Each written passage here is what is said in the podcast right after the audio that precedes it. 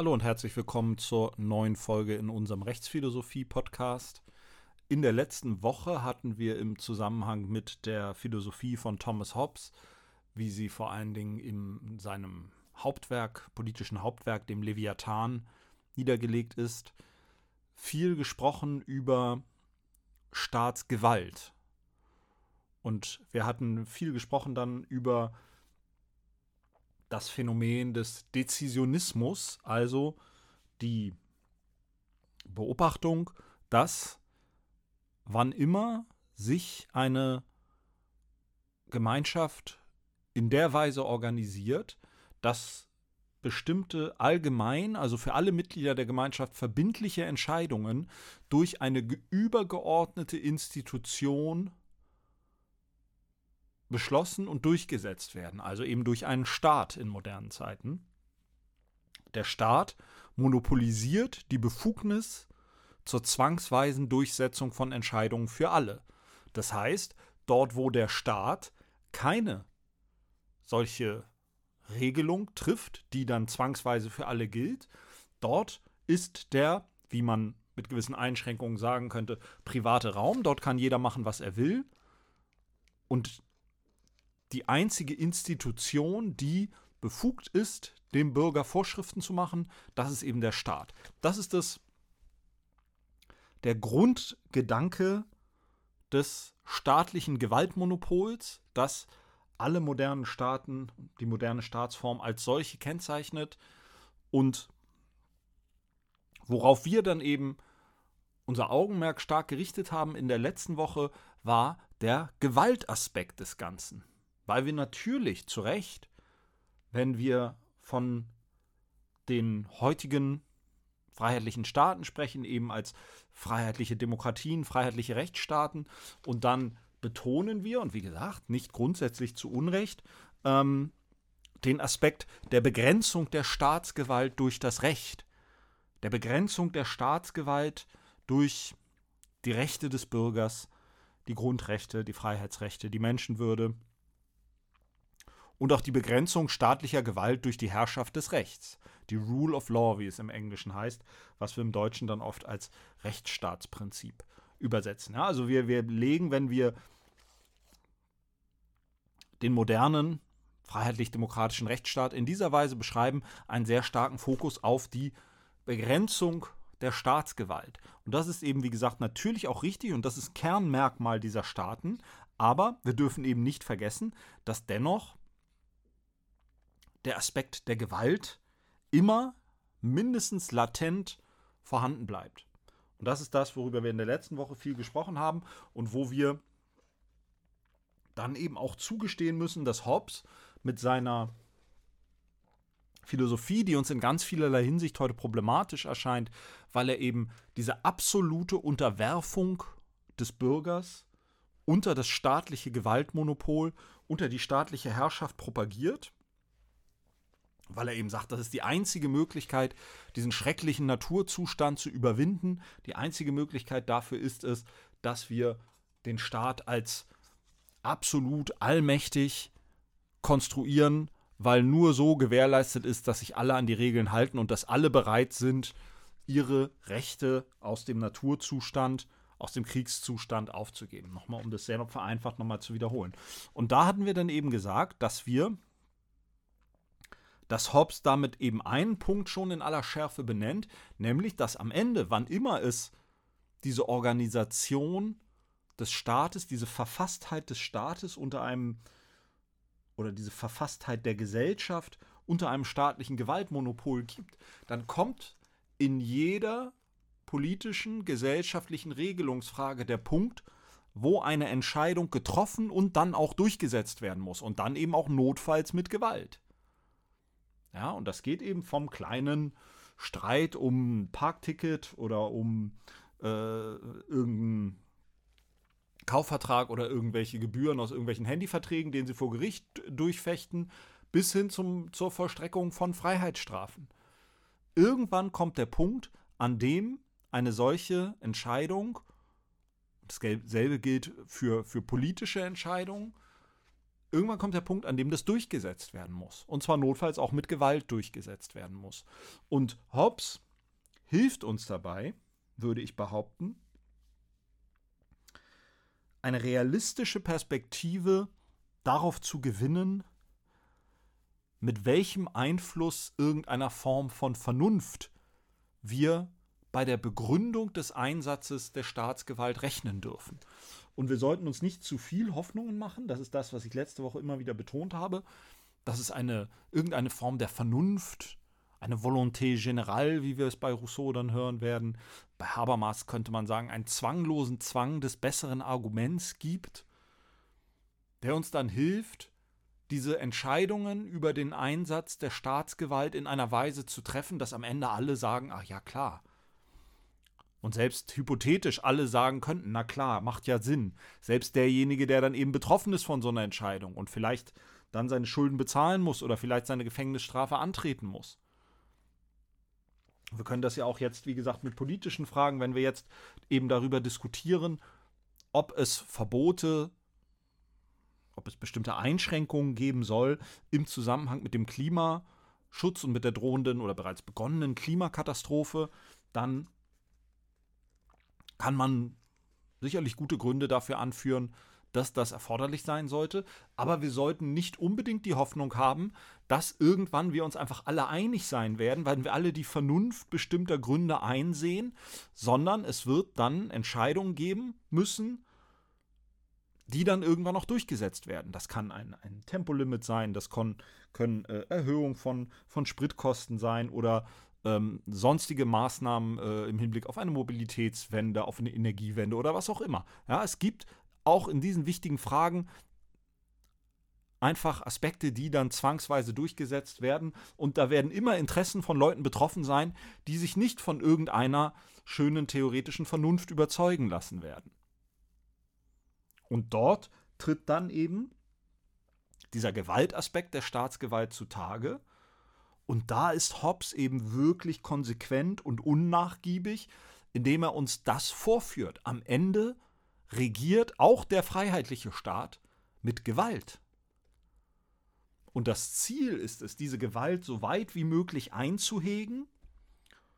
Wir haben schon über die Frage der Gewaltenteilung gesprochen der Gewaltenverschränkung und der wechselseitigen Kontrolle der Gewalten und der Verzeitlichung von Herrschaft, das ist ein ganz entscheidender Aspekt, dass eben äh, alle vier oder alle fünf Jahre gewählt wird und so weiter. Ja, das sind alles Aspekte, mit denen wir versuchen, diese Gewalt zu bändigen, zu diversifizieren, aber sie verschwindet nicht dadurch. Und da ist Hobbes jemand, der in aller Klarheit uns vorführt, dass wir an Punkte geraten, immer wieder an Punkte geraten, in einem staatlich, im weitesten Sinne staatlich organisierten Gemeinwesen, an denen dieser gewaltsame Charakter der Staatsgewalt, die eben nicht zufällig so heißt, dann auch wieder durchschlägt.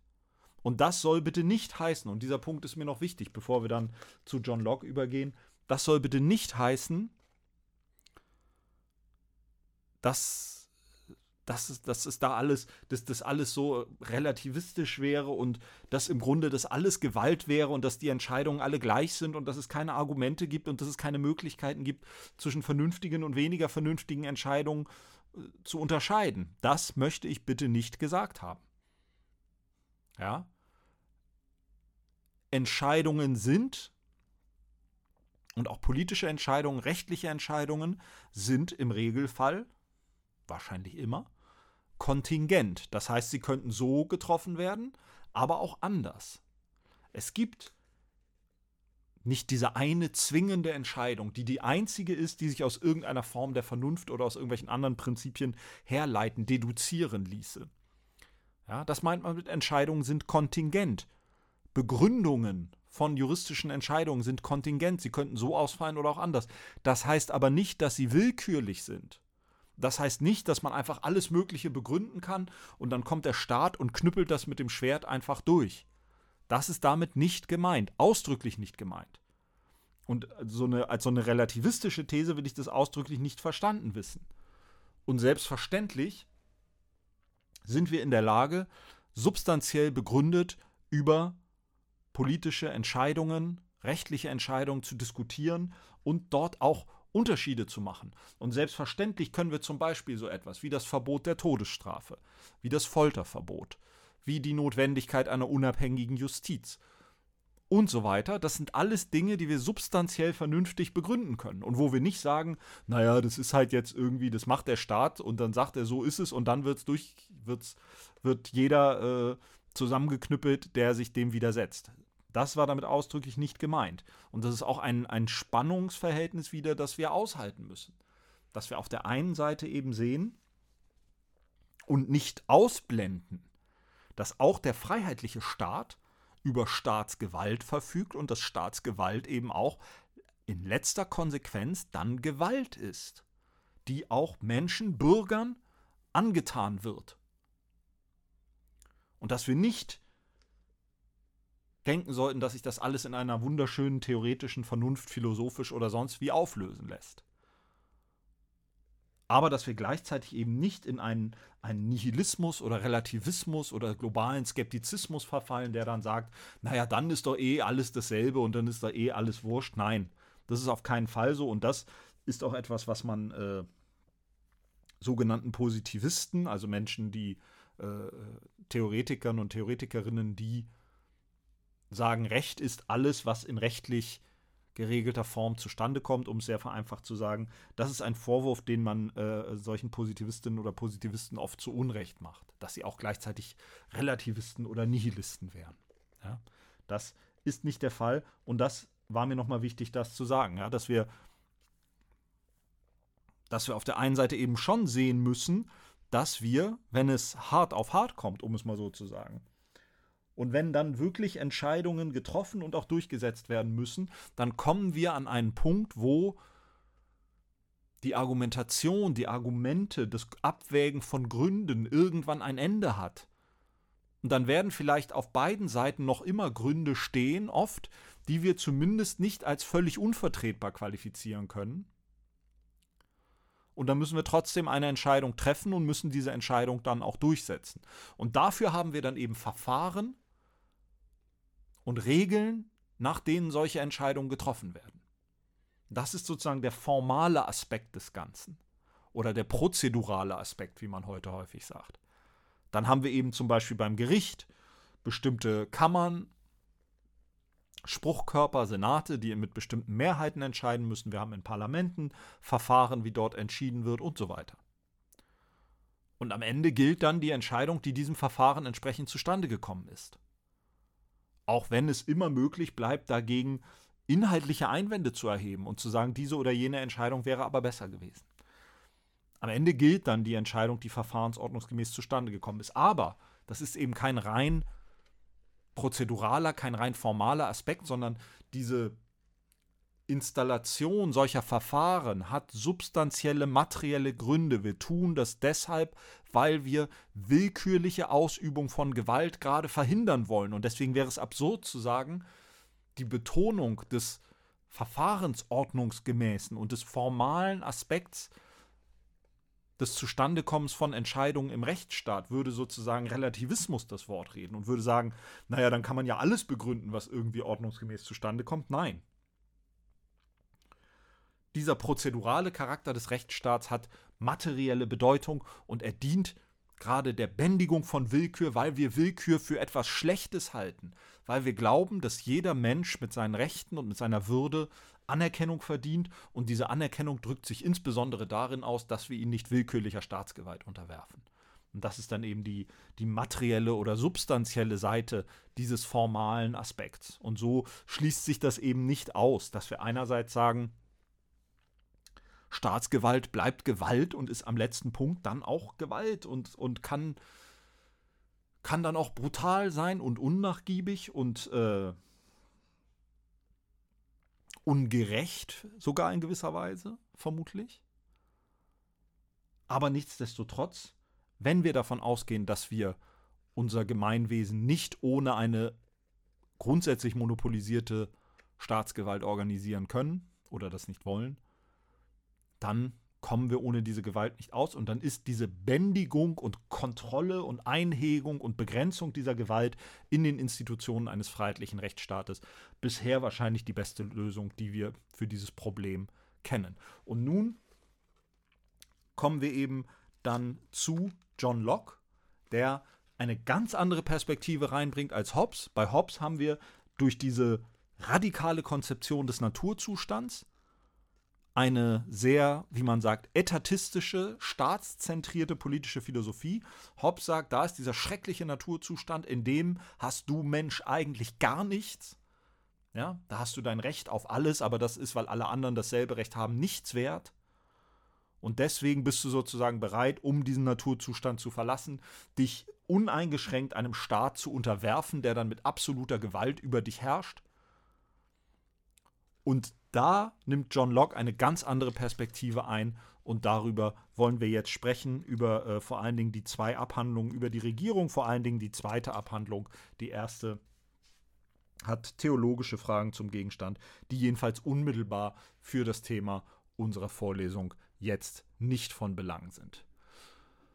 Und bei Locke müssen wir auch wieder Spannungen aushalten, Spannungen, die zum einen darin bestehen, dass er als einer der Vordenker eben jenes freiheitlichen Staates betrachtet werden muss, der, den, den ich eben jedenfalls als die beste Lösung zum Umgang mit der Notwendigkeit staatlicher Herrschaft bezeichnet habe. Und ähm, ja, Locke ist ohne Frage einer der Vordenker dieses freiheitlichen Staates, den wir auch in dieser Vorlesung, das habe ich immer wieder betont, grundsätzlich als eine bewahrenswerte Institution betrachten wollen. Gleichzeitig ist Locke aber zum einen jemand, dem immer vorgeworfen wurde, auch einem ungezügelten und ungerechten Kapitalismus den Weg bereitet zu haben. Und zum anderen ist Locke auch eben jemand, der auch ambivalent ist in einer Hinsicht, die wir hier schon oft thematisiert haben. Und das kommt sehr schön zum Ausdruck, wenn ich ähm, Ihnen den ersten Satz aus Paragraph 1, in diesem Fall der ersten Abhandlung, vorlese. Dort heißt es, die Sklaverei ist ein so verächtlicher, erbärmlicher Zustand des Menschen und dem edlen Charakter und Mut unserer Nation derartig entgegengesetzt, dass es schwerfällt zu begreifen, wie ein Engländer, geschweige denn ein Gentleman, sie verteidigen kann. Die Sklaverei. Ja. Das klingt natürlich schön, aber wir müssen und sollten bedenken, und auch das können Sie zum Beispiel in dem schon erwähnten Buch von Iris Dermann über Undienlichkeit nachlesen, dass John Locke durchaus investiert, und zwar im Wortsinne, finanziell investiert war in Firmen, die mit Sklavenhandel ihr Geld verdient haben. Und so hat auch John Locke Gewinne gemacht mit Sklavenhandel, während er diese Zeilen schrieb. Und darüber hinaus muss man auch sagen, dass die politische Philosophie von John Locke, von der wir gleich hören werden, nicht nur gelesen werden muss als eine Begründung dieses, als eine emphatische Begründung dieses freiheitlichen Rechtsstaates, den wir schätzen, sondern auch gelesen werden muss, und auch das kann man bei Iris Dermann nachlesen, als eine Legitimation der Kolonialisierung, Unterwerfung und Unterdrückung der American Natives.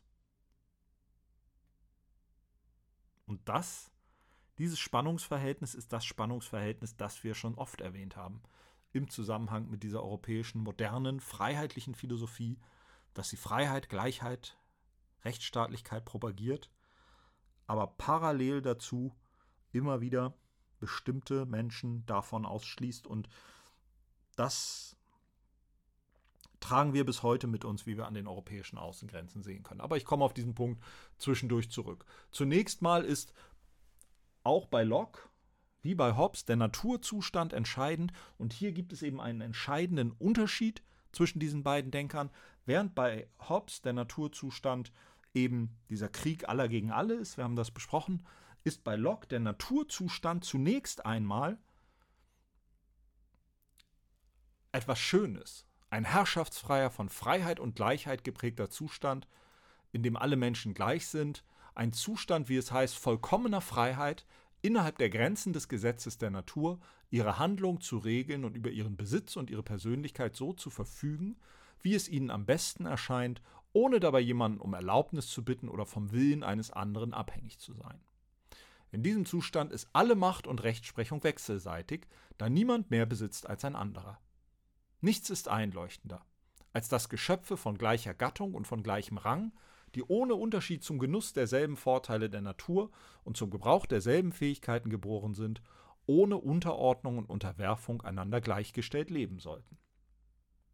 Also mit sehr viel Emphase wird hier der Naturzustand beschrieben als anders mit einer anderen normativen Akzentuierung als bei Hobbes, der zwar auch sagt, im Naturzustand sind alle Menschen gleich, diese Gleichheit aber direkt ummünzt in die Gefahr des permanenten Krieges, während bei Locke zunächst einmal der Naturzustand eine Art Paradies auf Erden zu sein scheint, in dem die Menschen einfach alle gleich und jeder eben das, was ihm von der Natur gegeben ist, nutzen kann und nach vernünftigen Gesetzen. Da gilt auch ein, ein Fremdschädigungsverbot, es gilt übrigens auch ein Selbstschädigungsverbot, also ein Suizidverbot, das aber nur am Rande. Ähm, und äh, diese ganze, die ganze Philosophie bei Locke wird auch sehr stark theologisch hergeleitet. Auch das ist nicht unbedeutend mit Blick auf die Frage, wie diese Philosophie dann sich auswirkt auf das Verhältnis zu den American Natives, äh, also zu denjenigen, die dann auf dem amerikanischen Kontinent unterdrückt, beraubt, entrechtet und ermordet wurden. Und ganz zentral für John Locke ist, und das ist dann auch das, was ihm bisweilen den Vorwurf eingebracht hat, ein Apologet des äh, Kapitalismus zu sein, ähm, ganz zentral ist neben Freiheit, Selbstbestimmung und Gleichheit im Naturzustand das Eigentum. Und das Eigentum ist ganz, ganz entscheidend für die Konstitution der Person bei John Locke. Das Eigentum an den natürlichen Dingen, an der Schöpfung, wird quasi erworben durch deren Verarbeitung. Buchstäblich durch die eigene Hände Arbeit erwirbt man Eigentum Und hier taucht eben dann ein entscheidender Aspekt auf, denn an mehreren Stellen in der zweiten Abhandlung über die Regierung formuliert Locke relativ eindeutig, dass die amerikanischen Ureinwohner, die American Natives, wie er sie dann nennt in der Übersetzung, die wilden Indianer, wenn Sie in Paragraph 26 ähm, schauen, dass die Art und Weise, wie diese Ureinwohner die Erde bestellen, mit der Schöpfung umgehen, dass das keine Weise ist, die den Ansprüchen einer Eigentumsordnung, wie sie Locke vorschwebt, gerecht wird, als Jäger und Sammler und mit Gemeineigentum. Das heißt hier, die Frucht oder das Wildbret, die den wilden Indianer ernähren, der keine Einzäunung kennt und alles als Gemeingut besitzt, müssen ihm gehören, und zwar so gehören, dass als ein Teil von ihm, dass kein anderer länger ein Recht darauf beanspruchen kann. Also Hobbes, Locke sagt hier ganz klar, es gibt eine Art Pflicht, sich die Schöpfung, die, Wehr, die Erde, die Welt, die Früchte in einer Weise zu unterwerfen, dass Eigentumsrechte begründet werden, also Rechte, die einem Menschen alleine gehören und mit Kraft derer er alle anderen vom Gebrauch dieser Dinge ausschließen kann. Das setzt Hobbes Locke als axiomatisch. So muss das gemacht werden. Und weil die Indianer das nicht tun, das klingt immer wieder mit. Und das ist natürlich das, was real dann geschehen ist. Weil die Indianer, die, also die American Natives, das nicht in dieser Weise tun, sondern anders mit der Erde umgehen und nicht Privateigentum begründen, Deswegen, salopp gesagt, kann man ihnen das Land wegnehmen. Und so kann quasi diese, dieses Ideal des Naturzustands und diese Vorstellung, dass der Mensch auf eine unberührte Welt kommt und dort ein, ein von Gott so vorgegebenes und geschaffenes, unberührtes Land vorfindet, dass er sich dann zu seinem Eigentum machen kann durch seine Hände Arbeit. Diese Vorstellung kann so wirksam werden in einem Land und in Bezug auf ein Land, auf Grund und Boden, auf dem schon Menschen leben. Amerika ist ja nicht entdeckt worden. Da waren ja schon Menschen, die haben da ja gelebt und die haben ja schon dort das Land genutzt. Aber Hobbes sagt, naja, die machen das nicht richtig. Richtig und jetzt formulieren wir es mal ganz deutlich, ein Recht und die Anerkennung als das rechtswürdige Person, die hat jemand eigentlich erst, wenn er Privateigentum hat. Und eine Gemeinschaft wie die Gemeinschaft der American Natives, die kein Privateigentum kennt, die kann nach Locke eigentlich beseitigt werden. Und das ist ja das, was geschehen ist. Das Land der American Natives wurde ihnen geraubt. Und da muss man sagen, muss man die Philosophie von John Locke leider auch lesen als eine Legitimation dieses Landraubs, weil er sagt, die von Gott vorgegebene Art und Weise, mit dem Land umzugehen, ist die Begründung von Privateigentum und der Ackerbau und die Viehzucht und nicht die Art und Weise, wie die American Natives dort gelebt haben und deswegen durfte man ihnen das Land eigentlich auch wegnehmen. Das ist ganz, ganz typisch für diese Spannung, für diese Ambivalenz, die wir immer wieder in dieser Vorlesung behandeln, dass wir hier einerseits eine Philosophie haben, die ganz fundamental unsere heutige Vorstellung eines freiheitlichen Staates begründet und andererseits eine Philosophie, die parallel dazu schrecklicher Unterdrückung, Raub bis hin zu Völkermord an Menschen legitimiert, die nicht als Teil dieser von uns dort postulierten Rechtsgemeinschaft gesehen werden, in diesem Fall vor allen Dingen die American Natives, aber natürlich auch die afrikanischen Slawen. Und auf der Seite der modernen politischen Philosophie und das, was Hobbes dann, was Locke dann zu einem der Protagonisten unserer modernen politischen Philosophie macht, das ist eben die Tatsache, dass er anders als Hobbes der sagt, gut, im Naturzustand, da gibt es zwar dieses Recht auf alles, aber das ist eigentlich nichts wert. Das ist ein Recht auf nichts. Es gibt eigentlich kein Recht. Deswegen muss der Staat erst kommen und dann kommt dieser allmächtige Staat und dem muss man sich total unterwerfen, damit man aus diesem schrecklichen Naturzustand rauskommt. Ist der Naturzustand bei Locke eben normativ geprägt. Im Naturzustand haben die Menschen Rechte. Diese Rechte auf Eigentum, aber eben auch Freiheit, ähm, diese Rechte kommen den Menschen schon zu. Über diese Rechte verfügen sie bereits, bevor der Staat überhaupt auf die Bühne tritt. Und das ist der entscheidende Unterschied zwischen Hobbes und Locke. Bei Hobbes gibt es keine Rechte, bevor der Staat kommt. Ja, es gibt sie, das Recht auf alles, aber wie gesagt, wenn alle ein Recht auf alles haben, dann ist das wie ein Recht auf nichts. Das ist nichts wert. Und deswegen hat der Bürger bei Hobbes sozusagen nichts, was er in die Waagschale werfen kann gegen den Staat. Er kann nur dankbar sein, dass der Staat kommt und mit seiner absoluten Gewalt diesen Naturzustand beendet. Und dafür muss er alles, muss der Bürger alles sich in jeder Hinsicht und mit allem unterwerfen. Unter diesen absolut übermächtigen Leviathan. Und bei Locke haben wir, haben wir es mit einem Menschen zu tun, der im Naturzustand schon über diese Rechte verfügt. Das Recht auf Eigentum, das Recht auf Freiheit und so weiter. Und mit diesen Rechten tritt er dann dem Staat gegenüber. Und da kommt dann diese Vorstellung auf, die für uns heute so selbstverständlich ist, der Grundrechte, der Menschenrechte. Rechte, an die der Staat gebunden ist, weil der Staat sie vorfindet. Weil diese Rechte immer schon da sind bevor der Staat überhaupt auf die Bühne tritt und deswegen kann der Staat über diese Rechte nicht uneingeschränkt verfügen. Das ist die Idee unverfügbarer Rechte des Bürgers, an die der Staat gebunden ist. Man kann auch von vorstaatlichen Rechten sprechen. Das finden wir bei John Locke,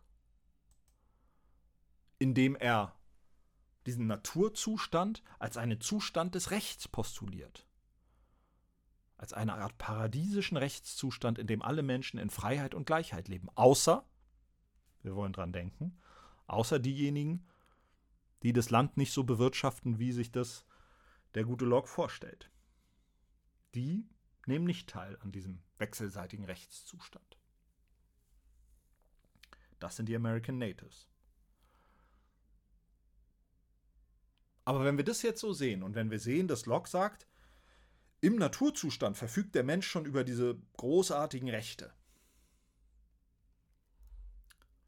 Warum sollte er dann eigentlich den Naturzustand verlassen? Bei Hobbes ist es klar, bei Hobbes ist der Naturzustand der Krieg aller gegen aller. Und es ist unmöglich, in diesem Naturzustand irgendetwas zu genießen, weil man jederzeit damit rechnen muss, es zu verlieren bis hin zum Verlust des eigenen Lebens. Da ist klar, warum der Mensch den Naturzustand verlassen sollte, tunlichst und zwar schnell. Aber wie ist das bei Locke? Wenn bei Locke doch der Naturzustand schon ein Zustand des Rechts ist und der Möglichkeit, Eigentum zu erwerben und so weiter, ja? Warum sollte man dann diesen Naturzustand eigentlich verlassen? Und hier wird es jetzt dann wirklich interessant, denn jetzt kommt eine Wendung in dieser Philosophie. Und jetzt wendet Locke den Naturzustand, den er aus, im Ausgangspunkt ganz anders beschreibt als Thomas Hobbes. Und in entscheidender Hinsicht anders. Und dann gibt es eine Wendung und dann sind sich diese beiden Zustände plötzlich gar nicht mehr so unähnlich. Denn Locke sagt, naja, Naturzustand, da ist auch die Rechtsprechung wechselseitig. Das heißt, jeder hat eigentlich das Recht, auch Recht zu sprechen über Konflikte, und zwar nicht nur über die eigenen, sondern auch über die Konflikte von Dritten. Und nun gibt es, da ist sich Locke äh, durchaus im Klaren darüber, nun gibt es Menschen, die gegen diese natürlichen Gesetze verstoßen und die diese Rechte des Naturzustands nicht achten. Und dann gibt es Menschen, die. Dann ist jeder im Grunde befugt, dazu, darüber Recht zu sprechen, über solche Verstöße, weil jeder auch über diese Rechtsbefugnis zur Rechtsprechung als natürliches Gesetz verfügt. Und das führt zu Konflikten. Und diese Konflikte vor allen Dingen auch über die Rechtsprechung, also diese Konflikte, wenn es zu Streitigkeiten kommt, dann eben doch im Naturzustand. Dann bedarf es plötzlich doch einer übergeordneten Instanz, die das klärt, die das regelt, die das entscheidet, weil sonst kann ich eben doch diese wunderbaren Rechte, die mir der Naturzustand bietet, nicht genießen. Ich habe nichts davon. Denn ich muss eben doch wieder, und dann am Ende doch wieder genauso wie bei Hobbes, damit rechnen, dass irgendjemand kommt und dass es Streit gibt darüber und dass mir jemand was wegnehmen will. Und es herrscht eben dann doch keine Ordnung. Die Rechte existieren zwar, aber sie können nicht geordnet durchgesetzt werden. Und insbesondere das Eigentum kann ich auch nicht genießen. Und so kommt dann auch John Locke dazu, dass es einen Staat braucht, eine übergeordnete Instanz, die diese Rechte durchsetzt, weil es sonst eben doch nur Streit, nur Konflikt gibt und dieser Konflikt nicht gelöst werden kann, wenn es den Staat nicht gibt. Am Ende ist der Unterschied gar nicht mehr so groß zu Thomas Hobbes, obwohl am Anfang alles völlig entgegengesetzt ist. Ja, hier Krieg aller gegen alle, dort Life, Liberty and the Pursuit of Happiness, Freiheit, Gleichheit, Eigentum, im Naturzustand schon. Und plötzlich heißt es aber dann doch, naja, aber so super ist das alles doch gar nicht im Naturzustand.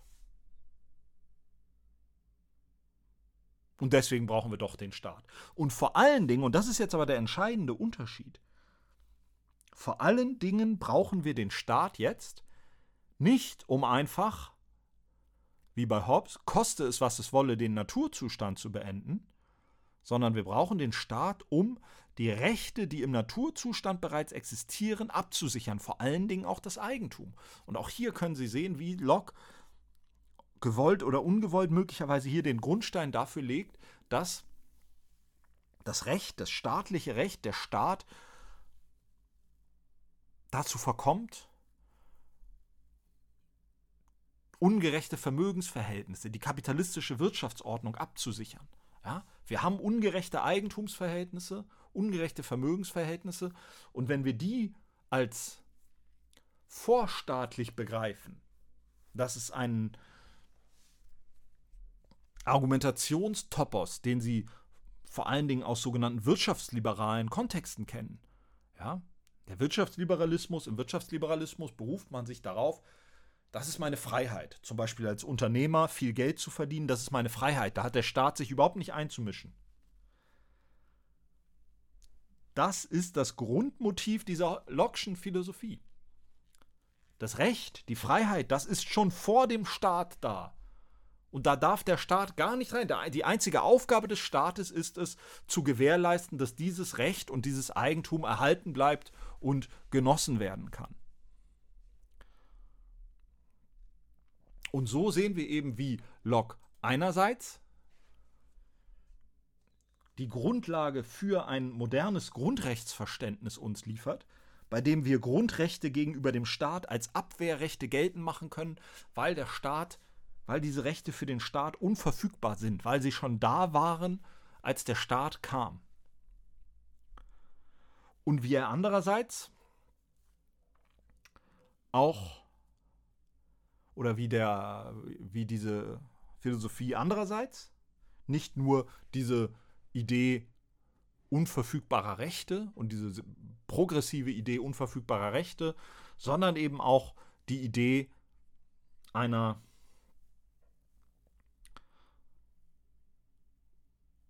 einer Herabwürdigung des Rechts zur, zum Erfüllungsgehilfen des Kapitalismus in sich trägt, um es jetzt mal etwas polemisch zu sagen. Beides ist in dieser Philosophie angelegt, beides kann aus dieser Philosophie heraus entwickelt werden. Unverfügbare Freiheitsrechte und die Absicherung wirtschaftlicher Machtverhältnisse, die sich dem rechtlichen Zugriff entziehen. Und man könnte, wenn man skeptisch wäre, sagen, das eine ist die Kehrseite des anderen. Und unser Ziel sollte es sein, wir sollten versuchen, das eine auch ohne das andere denken zu können. Wie können wir politische Freiheiten, persönliche Freiheiten, die wir schätzen, die uns wichtig sind, erhalten, behalten, ohne dabei zu riskieren, dass ein im Schutz dieser Freiheiten sich herausbildendes Wirtschaftssystem sich verselbstständigt und unsere Gesellschaft in einen Abgrund reißt, in dem unsere Freiheiten dann nichts mehr wert sind. Ja? Und wenn man, wenn man so möchte, kann man in, in Anlehnung an etwas, was der äh, Philosoph Christoph Menke mal geschrieben hat, kann man sagen, das ist der permanente Kampf im freiheitlichen Staat zwischen Wirtschaftsliberalismus und Sozialdemokratie. Der Wirtschaftsliberalismus befördert eine Sichtweise, wonach im, im freiheitlich geschützten Raum, in den dem staatlichen Zugriff entzogenen, freiheitlich abgesicherten Raum, vor allen Dingen wirtschaftliche Kräfte sich entfalten können. Und die sozialdemokratische Perspektive versucht immer wieder dagegen auch eine Begrenzung wirtschaftlicher Machtverhältnisse herbeizuführen, um ein ausreichendes Level an Gemeinwohl zu gewährleisten, damit die Gesellschaft als solche tragfähig bleibt. Und so müssen wir, können wir, sollten wir John Locke in dieser mehrfachen Ambivalenz lesen. Einerseits als jemanden, der tragende Prinzipien unserer heutigen Staats- und Gesellschaftsordnung und auch unserer heutigen Rechtsordnung formuliert hat, unter anderem das Mehrheitsprinzip als ganz zentraler Pfeiler unseres heutigen demokratischen Denkens. Das Mehrheitsprinzip ist bei Locke an ganz, ganz fundamentaler Stelle.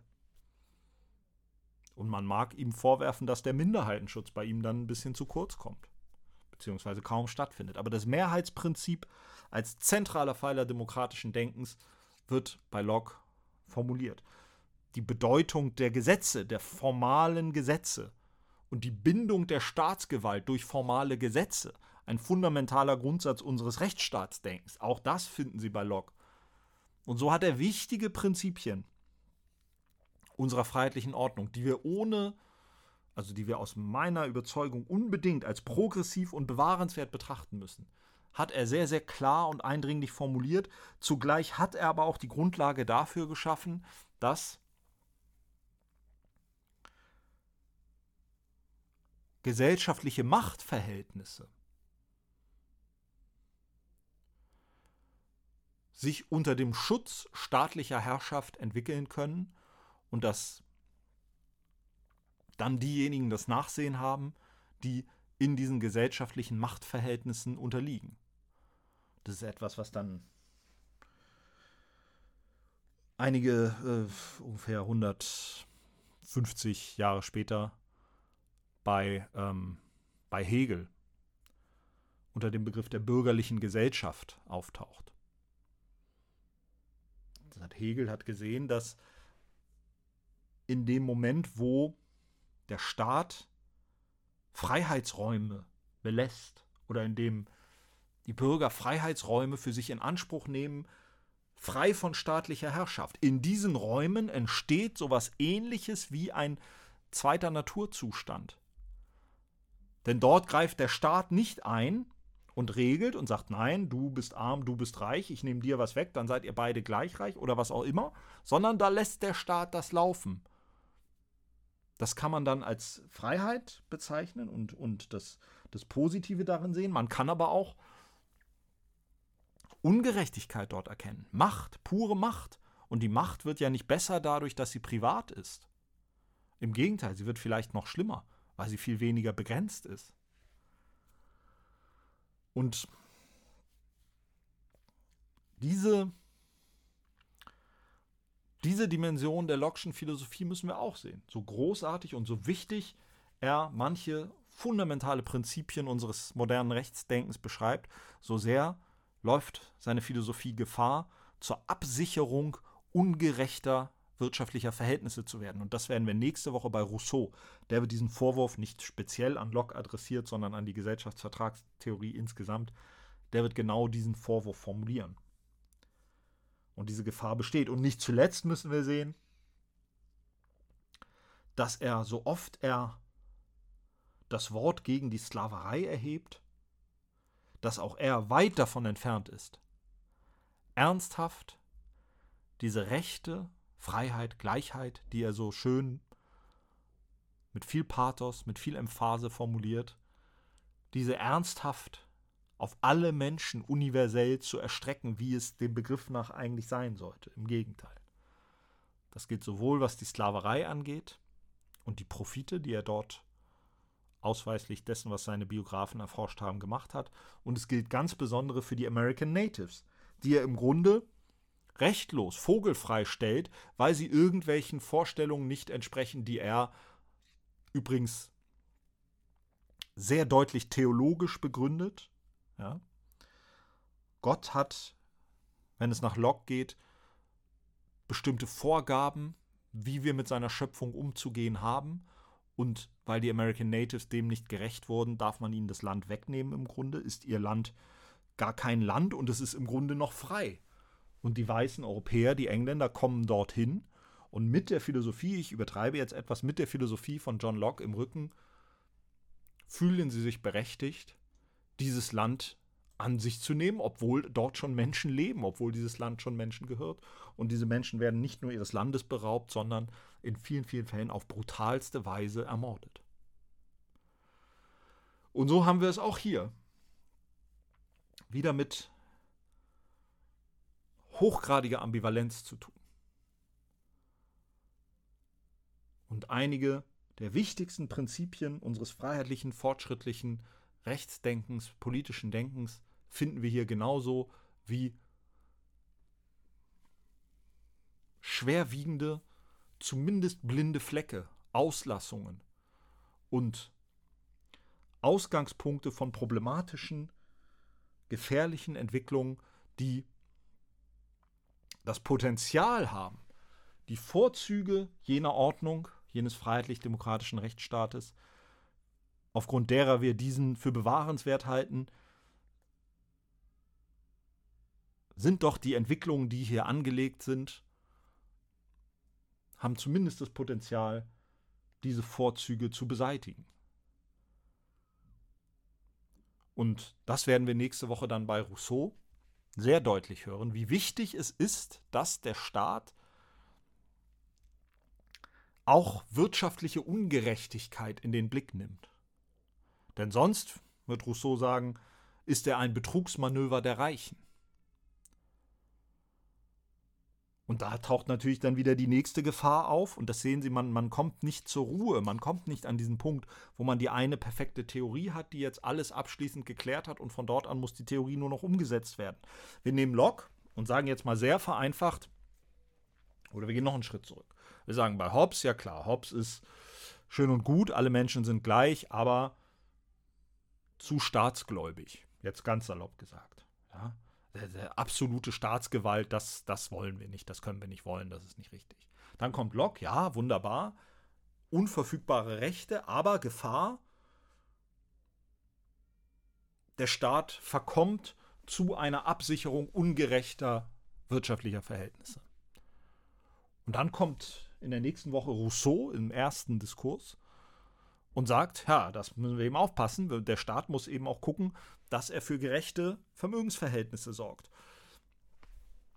Und auch das begründet aber natürlich wieder die Gefahr, dass wir auch dort das Maß verlieren, dass wir mehr Freiheit einschränken, dass wir den Staat in eine Position bringen, wo er dann doch droht, willkürliche Maßnahmen zu ergreifen. Es gibt nicht diesen ruhigen Punkt der Theorie, an dem wir dann stehen und sagen, aha, jetzt haben wir es und ab jetzt müssen wir nur noch umsetzen. Hier haben wir jetzt dies und jene, diese und jene Begriffe, diese und jene Prinzipien und von hier an müssen wir nur noch umsetzen, nur noch anwenden. Diesen Punkt gibt es nicht, sondern es ist ein permanentes Auf und Ab, ein permanentes Hin und Her zwischen unterschiedlichen Polen, das, das Spannungsverhältnis zwischen unterschiedlichen Polen, bürgerliche Freiheiten, staatliche Autorität,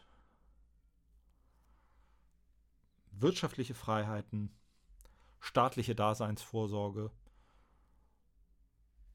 Und der Staat arbeitet sich in seiner geschichtlichen Wirklichkeit daran ab. Und die Theorie, die Philosophie muss darauf achten, dass sie nicht erstarrt und den Eindruck vermittelt, sich selbst und anderen den Eindruck vermittelt, diese ständig sich weiterentwickeln, diese ständig nach vorne preschende Geschichte und dieses ständige Auf und Ab und hin und her in den realen geschichtlichen Verhältnissen aus dem Blick zu verlieren zugunsten einer erstarrten Theorie, die behauptet, aus bestimmten Prinzipien das Ganze analytisch, deduktiv, begrifflich einfangen zu können. Das soll es für heute gewesen sein zu John Locke. Nächste Woche geht es, äh, wie gesagt, weiter mit Jean-Jacques Rousseau dann. Bis dahin äh, wünsche ich Ihnen viel Spaß. Genießen Sie den Sommer. Bleiben Sie gut gelaunt. Bleiben Sie gesund. Lassen Sie es gut gehen. Und bis bald.